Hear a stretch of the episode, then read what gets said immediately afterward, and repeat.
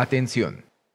Este podcast está diseñado con fines educativos y está dirigido al personal de salud. No debe de ser tomado como una opinión médica. La Asociación Mexicana de Gastroenterología presenta. Agradecemos a nuestros patrocinadores Medix, Liomon, Asofarma, Megalabs, Carnot, Xianfeng Rhine, Sanfer y Shua Pharma México.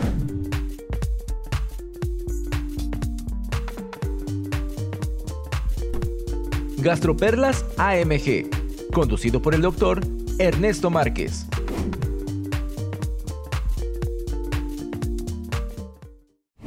Buen día tengan todos ustedes, estimadas y estimados colegas. Eh, bienvenidos a su podcast de Gastroperlas de la Asociación Mexicana de Gastroenterología. En esta ocasión realizado con la sociedad hermana de la Asociación Mexicana de Hepatología. Este es el episodio número 53. Abordaremos el tema eh, importante de virus de hepatitis A, el cual sabemos es la causa más frecuente de hepatitis a nivel mundial. Haremos un repaso de los tópicos más relevantes. Para ello tenemos a dos invitados. Primero, la doctora Montserrat Sabanés Hernández. Ella es especialista en medicina interna por el Hospital Español y gastroenteróloga por el Hospital Médica Sur. Hizo un posgrado en hepatología en el Instituto Nacional de Ciencias Médicas y Nutrición Salvador Subirán y actual es adscrita al servicio de gastroenterología del Hospital Español. Por su parte, el doctor Francisco Astudillo García. Él es especialista en medicina interna, gastroenterología y endoscopía gastrointestinal eh, todos ellos realizados en el Instituto Nacional de Ciencias Médicas y Nutrición Salvador Subirán y actual es adscrito al Departamento de Gastroenterología y Endoscopía del Hospital Regional de Alta Especialidad de Ixtapaluca. Bienvenidos, muchas gracias por su tiempo y por estar acá con nosotros. Muchas gracias por la invitación. Esto, gracias. Gracias a las asociaciones, tanto la mexicana de gastro como la de hígado. Sabemos que el virus de la hepatitis A pertenece al, al género hepatovirus de la familia Picornaviridae. Es un virus cuyo material genético está compuesto por ARN y sabemos que el único reservorio es el humano. Ahora, Monse, eh, hablamos de que es la causa principal de hepatitis a nivel mundial.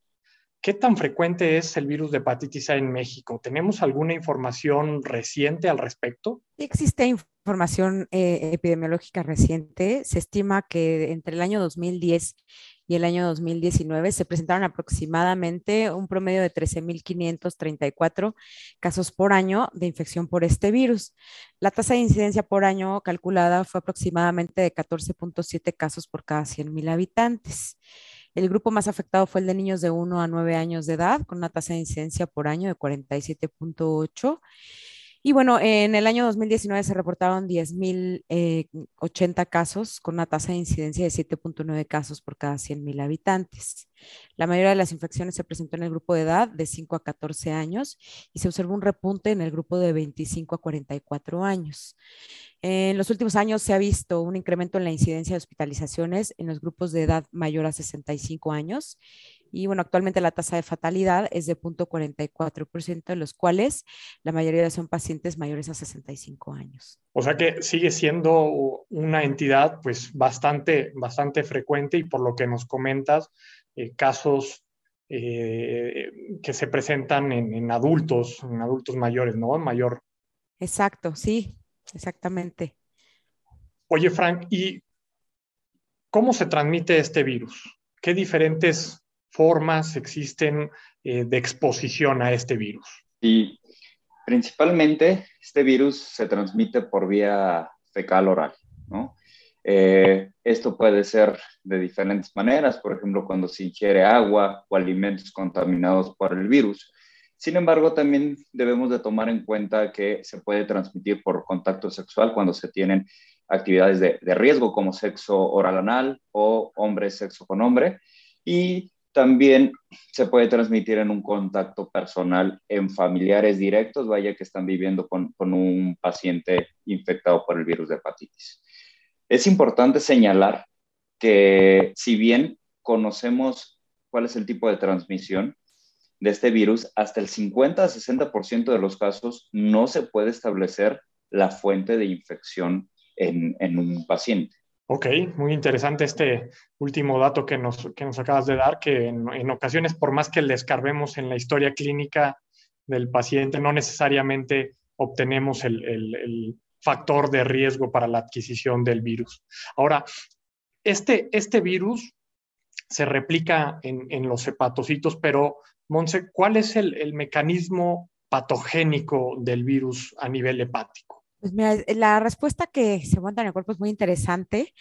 Una vez que ingrese el virus al hospedero, por las vías que ya nos comentó Frank hace un momento, va a haber este, diferentes procesos involucrados en la patogénesis de la enfermedad. El virus nosotros lo vamos a encontrar eh, de dos formas diferentes en el paciente, ¿no? El virus que vamos a encontrar directamente en el suero, que va a ser un virus que va a estar cubierto o envuelto, y el virus que se excreta por las heces, que va a ser el virus que no está envuelto. El virus envuelto se va a liberar en los hepatocitos y de ahí va a perder una capa lipídica, que es la este, que lo protege, exponiéndose así en altas concentraciones a las sales biliares presentes en los canalículos biliares. Va a haber diferentes mecanismos de evasión de la respuesta inmunológica y esto es algo muy importante que van a ser los que le van a permitir alcanzar una transmisión viral muy eficiente. La envoltura va a cubrir a la cápside del virus, neutralizando los anticuerpos que, el cuerpo empieza a realizar contra este virus. Eh, esa es una de las, de las formas en las que el virus se protege de nuestra respuesta inmunológica. Durante la fase aguda, el pico de eliminación por, por heces y la viremia van a ser seguidos por una fase de lesión hepatocelular que ya sabemos que se va a manifestar por la elevación de las transaminasas. A partir de esta elevación, el virus va a continuar siendo eliminado por heces hasta dos a tres semanas más. La lesión hepática, eh, vamos a ver diferentes manifestaciones o diferentes, diferentes alteraciones eh, a, nivel, a, nivel histológico. Vamos a ver que, bueno, va a haber degeneración de los hepatocitos, infiltración del, del hígado por células mononucleares inflamatorias, activación de las células de Kupfer y disrupción de los canalículos biliares. Y algo muy importante es eh, que actualmente se sabe que el daño no es causado directamente por efecto citopático del virus. Este daño va a ser más bien mediado por mecanismos inmunológicos de nuestra propia respuesta inmunológica, tanto innata como adaptativa. Hay diferentes estudios en los que se ha visto que hay un papel muy importante de las células T, las citocinas y las quimiosinas, que van a ser las responsables de la lesión hepática en uno de estos eh, estudios se ha visto que bueno, el linfocito CD8 ha demostrado tener efectos citotóxicos contra los hepatocitos infectados y también va a ser el responsable de producir ciertas sustancias como el interferón gamma, el cual va a hacer que se amplifique la respuesta inflamatoria en este sitio. Por otra parte, se sabe que el paciente con infección por hepatitis A va a tener una concentración alta de ciertas interleucinas, como es la interleucina 8, la interleucina 18, la interleucina 22, la granzima B y el FAS ligando. Todos ellos están asociados a una respuesta citotóxica eh, llevada a cabo por el linfocito T. En algunos estudios se ha observado que hay una relación directa entre la concentración del FAS ligando y de la interleucina 18 y los niveles de aminotransferasas y bilirrubinas en el paciente infectado, lo cual sugiere una participación activa de la respuesta inmunológica en el daño hepático. A más niveles de interleucina y de faz ligando, mayor va a ser la, inflamación, mayor elevación de bilirrubinas y transaminasas. Y finalmente se ha observado una disminución en la concentración de los linfocitos T reguladores eh, y una supresión de su actividad durante la fase aguda de la infección, lo cual pudiera contribuir, obviamente, a perpetuar el daño mediado por la respuesta inmunológica. Es sumamente interesante que mucho de lo que vemos a nivel clínico y bioquímico pues es derivado de, toda la respuesta inmunológica eh, que se desencadena hasta hacia, hacia el virus. Ah, ahora, Frank, eh, antes de entrar eh, como en las manifestaciones clínicas y en el diagnóstico, sabemos que eh, muchos de, los, de las veces esta infección puede llegar a ser asintomática. ¿Qué nos puedes hablar acerca de esto? ¿Qué tan frecuente es que haya una infección por virus de hepatitis A y sea asintomática? Sí, bien, la mayoría de los pacientes, como tú comentas, Ernesto, van a ser asintomáticos. ¿sí? Sin embargo, la probabilidad de que el paciente desarrolle alguno u otro síntoma, como vamos a ver más adelante, este va a incrementar con la edad. Por ejemplo, se habla que el 60% de las infecciones en niños son asintomáticos, comparado aquellos pacientes infectados que ya están en la eh, etapa de adolescencia o incluso que ya son adultos. Estos van a presentar síntomas e incluso ictericia en el 70% de los casos. Entonces, como vemos, eh, la edad es un factor muy, muy importante cuando hablamos de síntomas y como lo vamos a tomar también más adelante, es un factor muy importante para gravedad del paciente infectado por virus de hepatitis A. Ok, o sea que entre más sea la edad de adquisición del virus, la infección es más probable que desarrolle eh, síntomas. Y, y Monse, ¿cuáles, ¿cuáles serían estas manifestaciones clínicas? Hablamos que la infección puede tener eh, diversas etapas. ¿Qué nos puedes hablar acerca de ello? Lo primero vamos a tener eh, efectivamente diferentes etapas, los síntomas prodrómicos, el periodo sintomático, la fase de resolución y bueno, el tiempo de incubación, ¿no? Ahorita lo, primero que hay que saber, eh, que tener muy, muy en cuenta es que el tiempo de incubación del virus suele ser entre 15 a 50 días, ¿ok? Con una media de 30 días. Entonces, a partir de esto, eh, vamos a tener la presentación de síntomas prodrómicos y ya los propios síntomas eh, del periodo sintomático, ¿no? los síntomas prodrómicos generalmente em, sabemos que, bueno, en los niños suele ser asintomática, mientras que en los adultos sí suelen presentar algunos síntomas, ¿no? Que suelen persistir entre dos y ocho semanas. Los síntomas al inicio de la enfermedad o los síntomas prodrómicos suelen ser inespecíficos y, van a tener este tiempo de duración entre uno y dos semanas. Los más comunes eh, van a ser fiebre, malestar general, náusea, vómito, un dolor abdominal difuso, inespecífico, hiporexia, astenia, dinamia, pueden presentar artralgias, perdón, diarrea, rash en la piel, y esto solo por nombrar algunas. En el periodo sintomático, eh, las manifestaciones más frecuentes que va a presentar el paciente, que pueden durar hasta ocho semanas, van a ser eh, acolia, coluria, ictericia, prurito y mucho cansancio.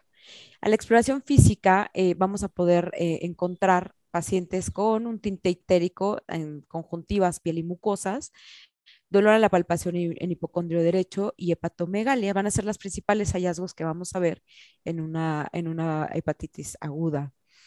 Em, el periodo contagioso pues, suele durar hasta tres semanas y esto va a ser es, el tiempo en el que el virus se sigue excretando por las heces. ¿Ok? Y finalmente vamos a tener eh, la fase de resolución, que va a ser aquella en la que la recuperación, se va a dar la recuperación clínica y bioquímica completa. Generalmente suele darse en los primeros tres meses en el 85% de los pacientes. Hay algunos que tardan un poquito más, pero en términos generales, la mayoría de los pacientes para seis meses van a tener una recuperación completa del cuadro. Ok, muchas gracias. O sea, podríamos hablar que hay como un unas manifestaciones prodrómicas muy, muy inespecíficas hasta que llega el, periodo ictérico. Y Monse, ¿en qué momento es el, el, periodo en el que es contagioso una persona? El periodo en el que son contagiosos va a ser em, justo en, en, en, cuanto el, el, momento de los, este, de los pródromos hasta, hasta tres semanas este, después, ¿no? O sea, inclusive, eh, por ejemplo, para términos de ahorita vamos a platicar más de esto más adelante, una vez que el paciente ya presenta ictericia, hablamos que una semana después, pues el paciente ya puede hacer sus actividades, ¿no? Va a ser el, el periodo eh, en el periodo prodrómico va a ser cuando el paciente va a ser más contagioso y va a ser cuando va a estar presente la excreción del virus por las heces, que dura aproximadamente tres semanas del inicio de los síntomas prodrómicos. Ok, ok, muchas gracias por la, por la, aclaración. Ahí nada más complementando eh, a la excelente respuesta de, de Monse, eh, hay algunos estudios que también comentan que cuando empezamos ya con el pródromo de síntomas, vaya, Incluso algunos pacientes pueden ser, eh, pueden transmitir el virus hasta una semana antes de desarrollar síntomas. Y como ella dijo, una vez de que ya desarrollaron síntomas, dos o tres semanas después pudieran seguir transmitiendo el virus. Transmitiendo el virus. Perfecto. Ahora, la, la mayoría de estos cuadros clínicos suelen ser desde lo asintomático, ya nos lo decía Frank, es, es muy frecuente en la población pediátrica, y en la gran mayoría de los que tienen síntomas llegan a ser cuadros que podríamos considerar como leves. Sin embargo, eh, sabemos y quizá todos hemos visto cuadros de hepatitis A graves, incluso algunos que desarrollan falla hepática aguda o fulminante. Y aquí me surgen algunas preguntas, Frank. Eh, de, qué depende que, se tenga esta severidad de la infección en, en algunos escenarios? Bien, es una excelente pregunta, Ernesto. Como ya se ha mencionado, la mayoría de estos cuadros serán leves, con una revisión espontánea de los síntomas arriba del 85-90% de los casos. Sin embargo, el 10 o 15% restante pueden comportarse como colestasis prolongada, hepatitis recurrente y lo más preocupante es una hepatitis fulminante. Afortunadamente, esto solo se presenta en el menos del 1% de los casos. Ahora, ¿de qué depende estas situaciones? De algunos factores como edad del paciente, factores propios del virus, que el paciente tenga alguna enfermedad hepática subyacente, eh, entiéndase alguna infección por virus de hepatitis B, hepatitis C o incluso hepatitis autoinmune, o bien que eh, esta infección de virus de hepatitis A se desarrolle en un paciente con VIH. Hablando específicamente eh, de la edad del paciente como factor para gravedad de la infección, sabemos que la gravedad es directamente proporcional a la edad. Es decir, a mayor edad, más grave puede ser la enfermedad. Por ejemplo, en un estudio ya un tanto viejito, publicado en el 2008, se reportó que la tasa de falla hepática aguda en menores de 15 años fue del 0.1%, comparado con el 2.7%, pero en mayores de 50 años. Entonces, en este estudio sí, sí queda muy, muy marcado que la edad es un factor de riesgo para gravedad de la infección. Hablar de cuestiones propias del virus es meternos un poquito al, genoma del mismo, que vaya, no, no es la intención de esto, pero sí cuando se ha analizado qué pacientes desarrollan falla hepática aguda y cuáles no, y, analizan el, genoma, han visto algunas sustituciones de nucleótidos en la porción central de la región 5, no traducida eh, del virus, en pacientes con falla hepática aguda. Entonces, como podemos ver, son, son varios factores, pero eh, me gustaría que, que, nos quedáramos con la edad, alguna enfermedad hepática subyacente o con infección ya sea con VIH, virus de hepatitis B o virus de hepatitis.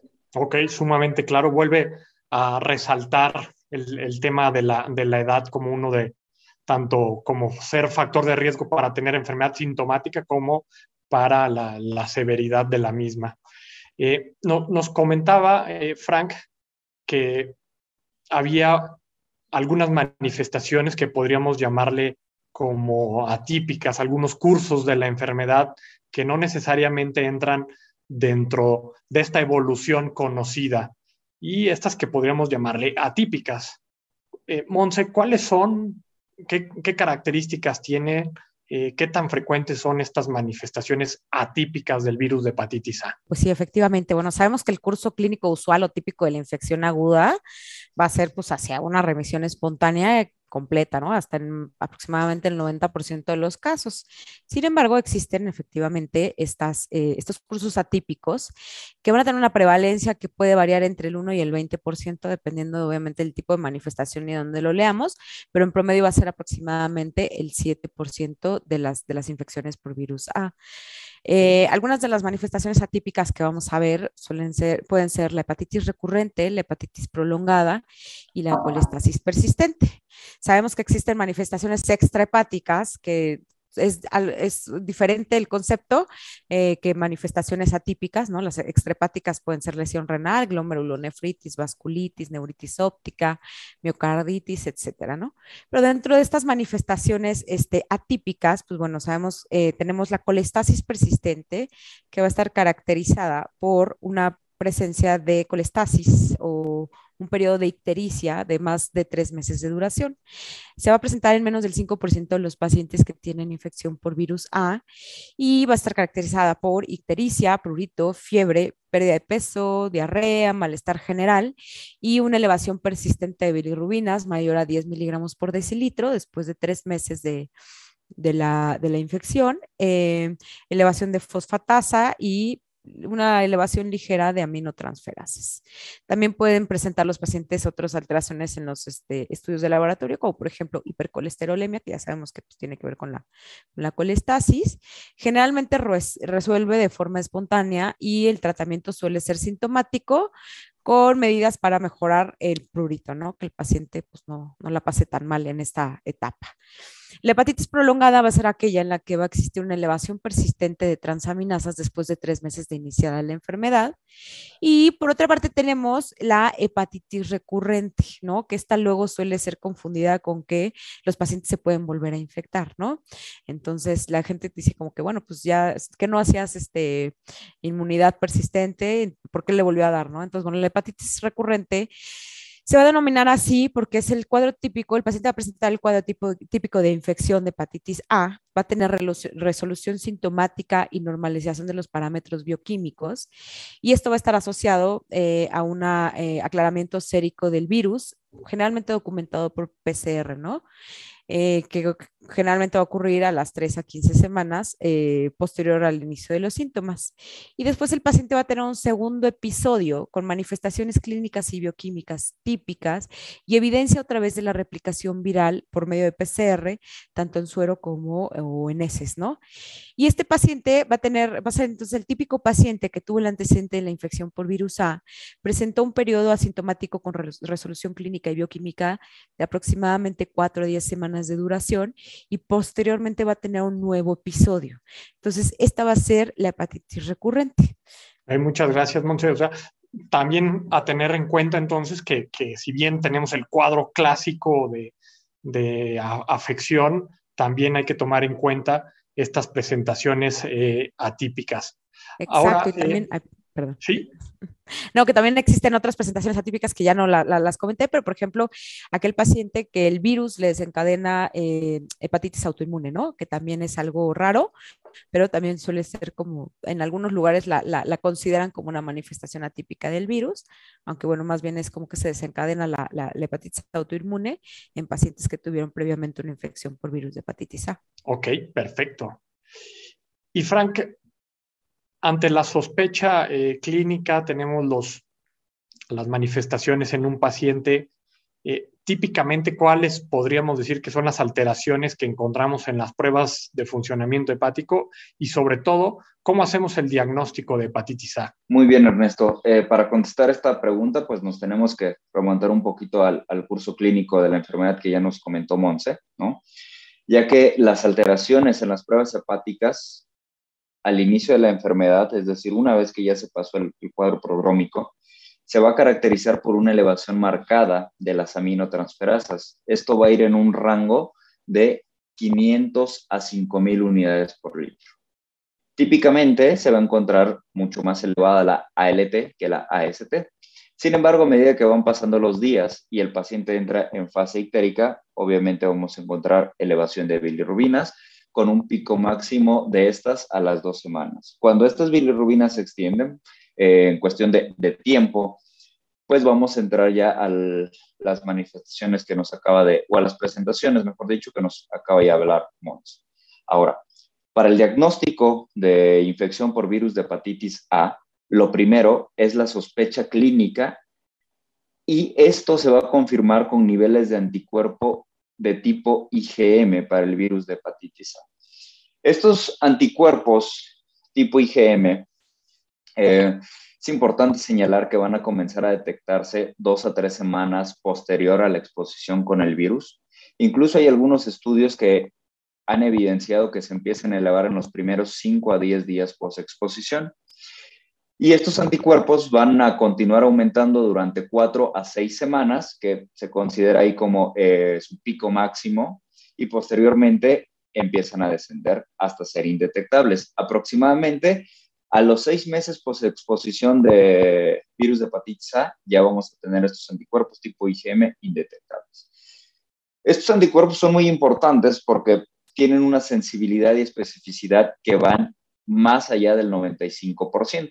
Sin embargo, puede haber algunos falsos positivos, sobre todo en, mujeres, en adultos mayores, por lo que es muy, muy importante que solo deben de solicitarse ante un contexto clínico adecuado. Ok, muchísimas gracias, Frank. Pues entonces, eh, típicamente pruebas hepáticas con un patrón hepatocelular, un rango importante de elevación de transaminasas y como nos comentaste, eh, predominantemente ALT, característicamente, y la parte más fundamental es eh, el diagnóstico adecuado con unos anticuerpos tipo IgM dirigidos al virus.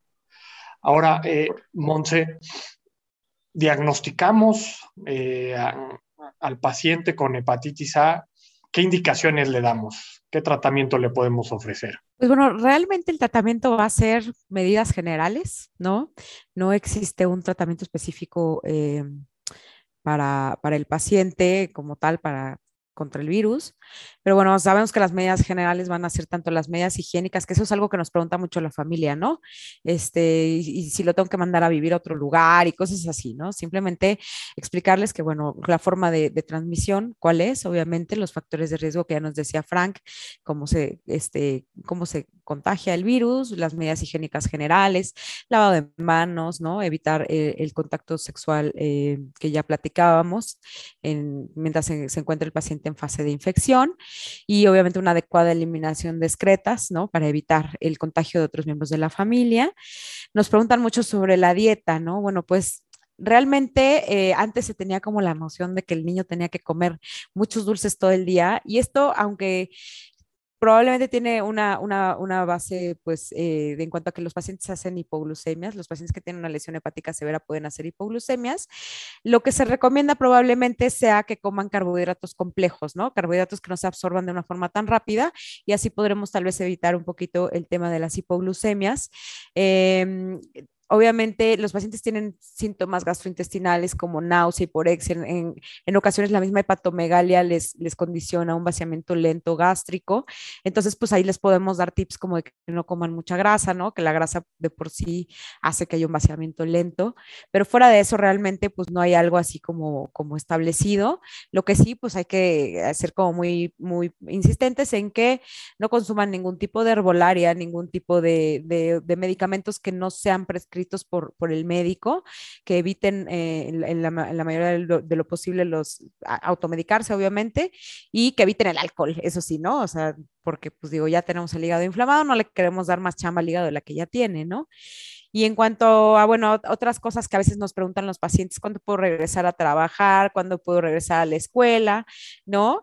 Eh, generalmente lo que ya platicábamos de los tiempos, que, que realmente la fase activa es cuando en, la, parte prodrómica. Entonces, em, se dice que por lo menos unos siete días después del inicio de la ictericia ya puede ser seguro que el paciente regrese a trabajar. Obviamente, pues se va a sentir cansado y todo, pero pues ya es seguro, ¿no?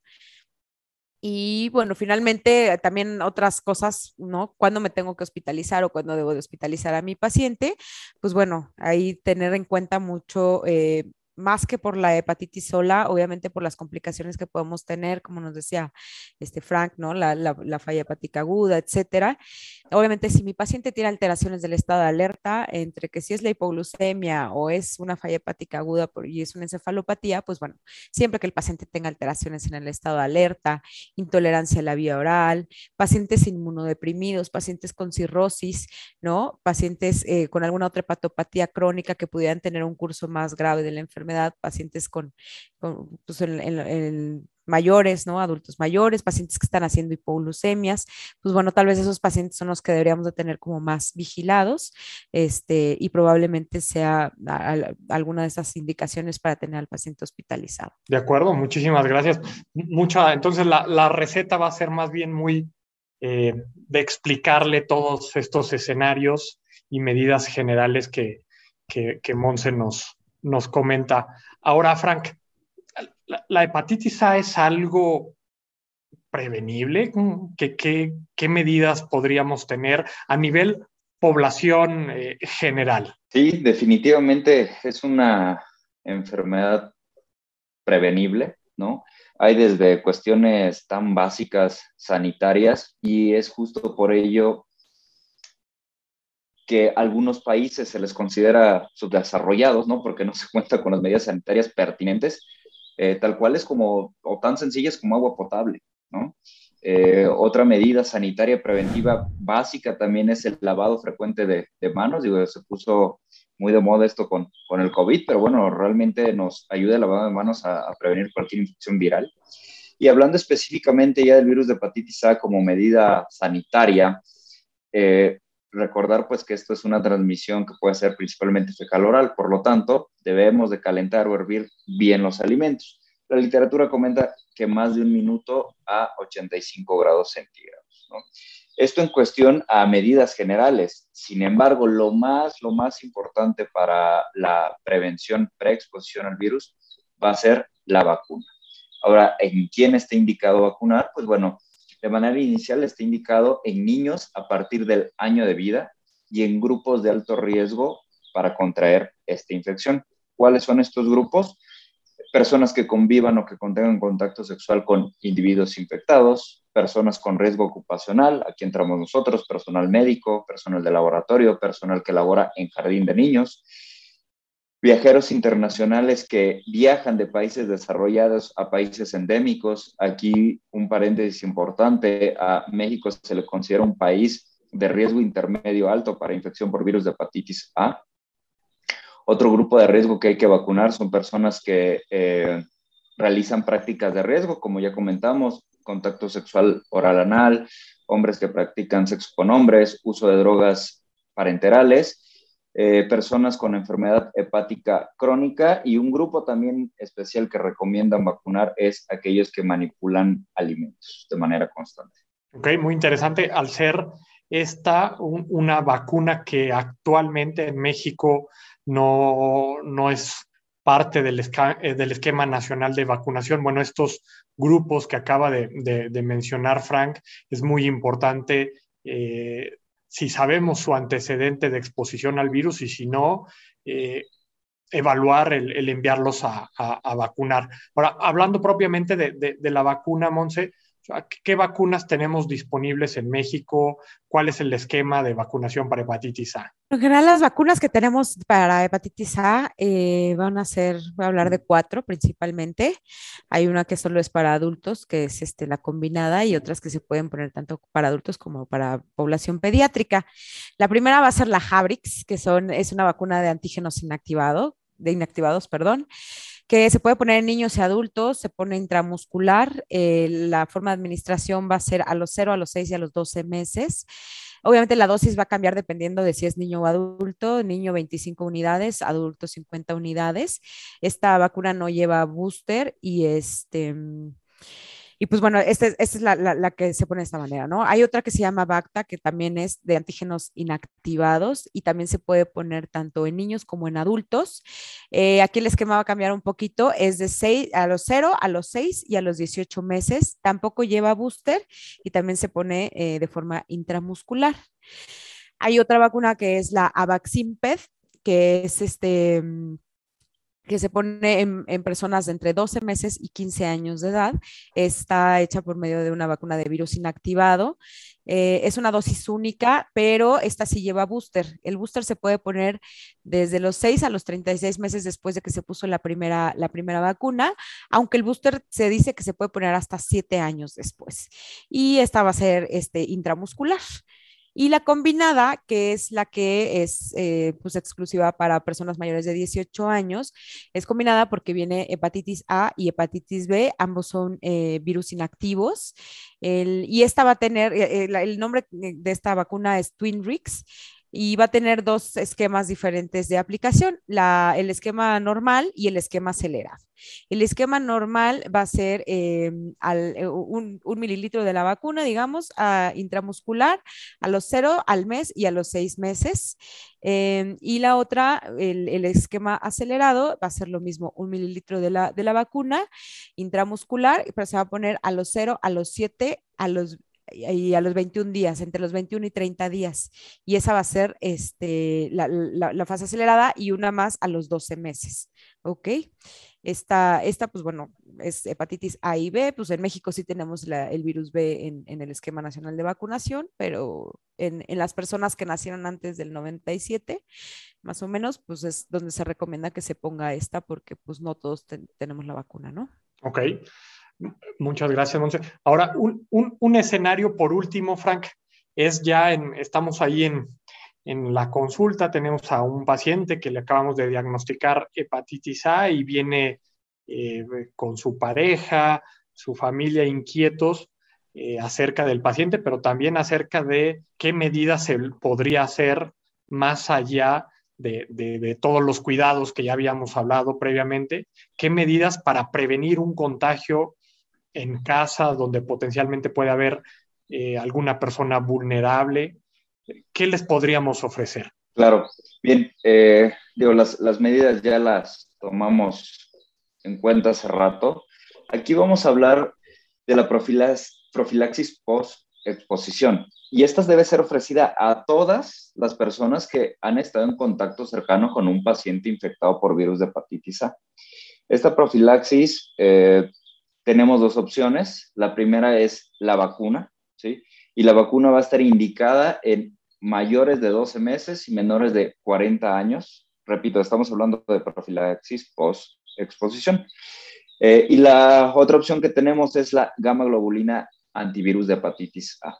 Esta está indicada justamente en el grupo etario donde no se administra la vacuna, es decir, en menores de 12 meses y en mayores de 40 años. Además que también está indicado en pacientes inmunosuprimidos.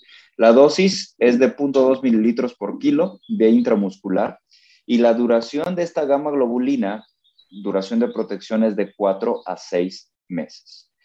Algo muy importante, Ernesto, es que ya sea la vacuna o la gamma globulina, como profilaxis por exposición debe administrarse dentro de las primeras dos semanas de que el paciente crea que ha estado expuesto al virus de hepatitis A. Ok, pues entonces prácticamente eh, algo que les podemos ofrecer es una vacunación inmediata para los contactos eh, cercanos en casa. Pues muchísimas gracias por, por, por estar eh, aquí con nosotros en, por su tiempo, Monse, Frank. Me gustaría que por último cada uno de ustedes nos dieran sus dos gastroperlas del tema de hepatitis A. Comenzaremos contigo, Monse. Muchas gracias, Ernesto. Eh, bueno, pues una, mi primera gastroperla va a ser eh, recordar que los países en, en vías de desarrollo, las hepatitis virales siguen siendo la principal causa de falla hepática aguda por lo que siempre que veamos un paciente con hepatitis A es muy importante que vigilemos el estado neurológico, detectemos datos de encefalopatía hepática y vigilemos la coagulación del paciente para detectar a tiempo una complicación grave como es la falla hepática aguda. Y la segunda gastroperla es pues recordar siempre que no existe un tratamiento para el virus, no hay antivirales, no hay ninguna cosa que se le dé al paciente. Debemos hacer mucho énfasis en eh, que el tratamiento va a ser sintomático y decirle al paciente que evite eh, otras cosas que pudieran aumentar el daño, como es la herbolaria, los, los suplementos o complementos extraños y el alcohol. Muy bien, Ernesto. Pues yo me quedaría con los siguientes dos mensajes. El primero es la infección por virus de hepatitis A es autolimitada en la mayoría de los pacientes. Sin embargo, hay que recordar que en algunos casos puede complicarse, ¿no? Como lo vimos a lo largo del podcast, la edad, enfermedad hepática adyacente. El segundo mensaje es que hay que practicar la medicina preventiva, por lo tanto, no olvidar las medidas higiénicas básicas. Y bueno, mandemos a vacunar a todos nuestros pacientes que son grupos de alto riesgo. Pues muchísimas gracias a nuestros dos invitados a nombre de la Asociación Mexicana de Gastroenterología y la Asociación Mexicana de Hepatología.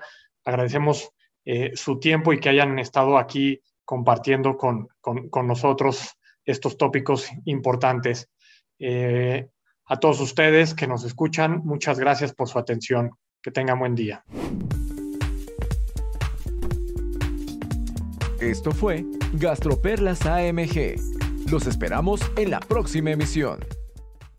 La Asociación Mexicana de Gastroenterología presentó. Educación Médica Continua agradece a nuestros patrocinadores. Medix, Liomon, Asofarma, Megalabs, Carnot, Xianfeng Rhine, Sanfer y Shua Pharma México. Atención. Este podcast está diseñado con fines educativos y está dirigido al personal de salud.